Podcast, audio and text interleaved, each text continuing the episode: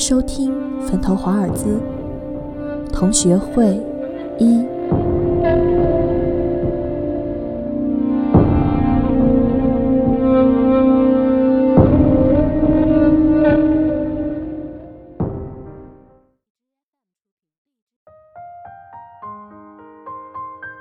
毕业后就很少再见到过去那帮老友了。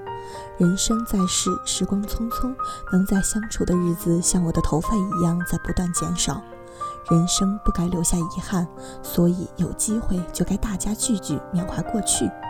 由于种种不以人的意志为转移的原因，这念头只仿佛我亲吻戴安娜王妃的愿望般不可望而不可及，一直没有机会天时地利人和达成同愿，一直到那一天。电话神经质的忽然响起，我接听，意外之至，是中学时的朋友班长。好久不见了，还记得我啊？他道：“这是我要对你说的吧？我好想你啊！最近过得怎么样？”我兴奋的大说特说，滔滔不绝，青春时代的往事历历在目，像放电影一样开始在脑中重播。让我激情澎湃，也就那样喽。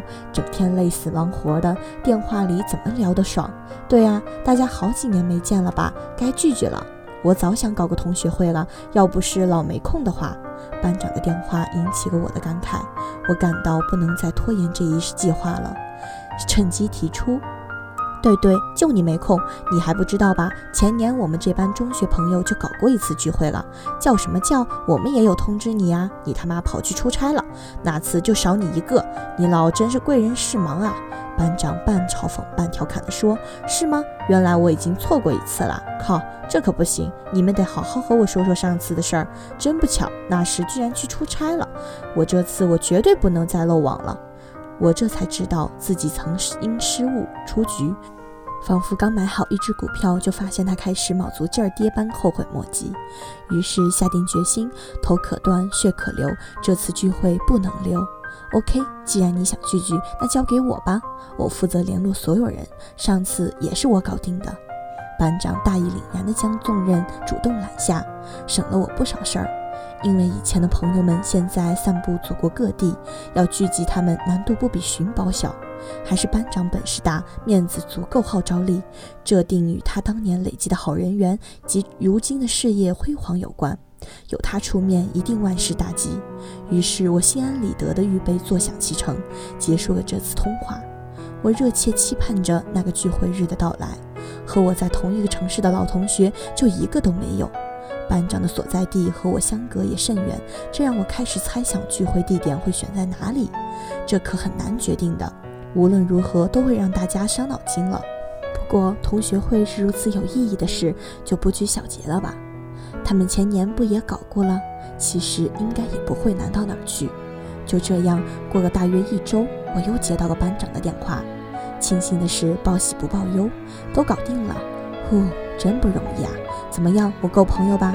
全部人都约到了，上回就少你一个，这次完美无缺了。接下来，他把时间和地点告诉了我，竟然就是本周周末，而且就在本市。我不禁感叹，班长真是太神通广大了。不去开个什么为您解除疑难杂症之类的公司，实在浪费人才，暴殄天物啊！本周末我没有应酬，就算有，我也都推掉。大家竟然这么照顾我，会催到我的所在地来，如此感情，我真是无以为报。不过话又说回来，既然定在本市，还另外找什么地点？直接聚到我家来，不是更方便、更节约吗？太太见外，太客气了吧？于是我决定见面后拉也要再把他们全拉到我家，大家玩个够，通宵达旦。周末很快就到了，我心情激动无比，仿佛要去相亲，要去登台作秀，选美般的疯狂梳妆打扮，一番后才开车出门。美梦成真的快感实在太充实了。真的，一点不夸张，我就是那么兴奋。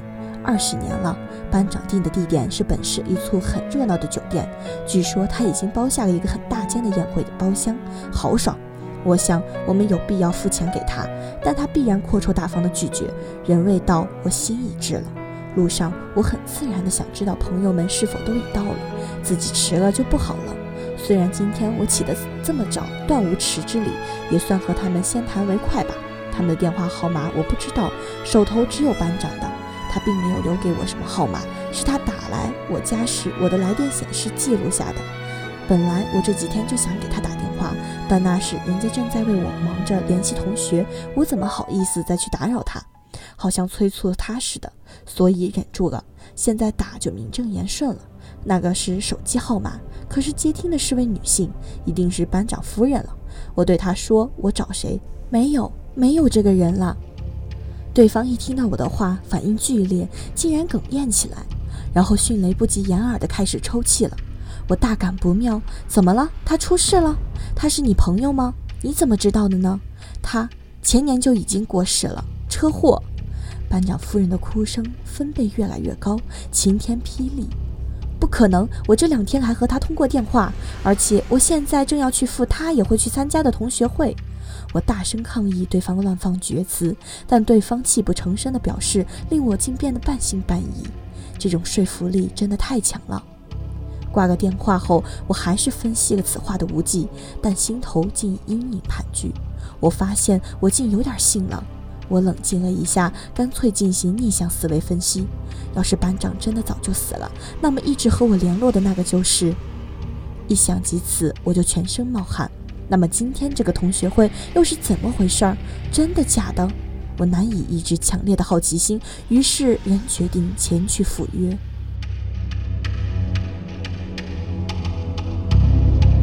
请持续关注同学会二。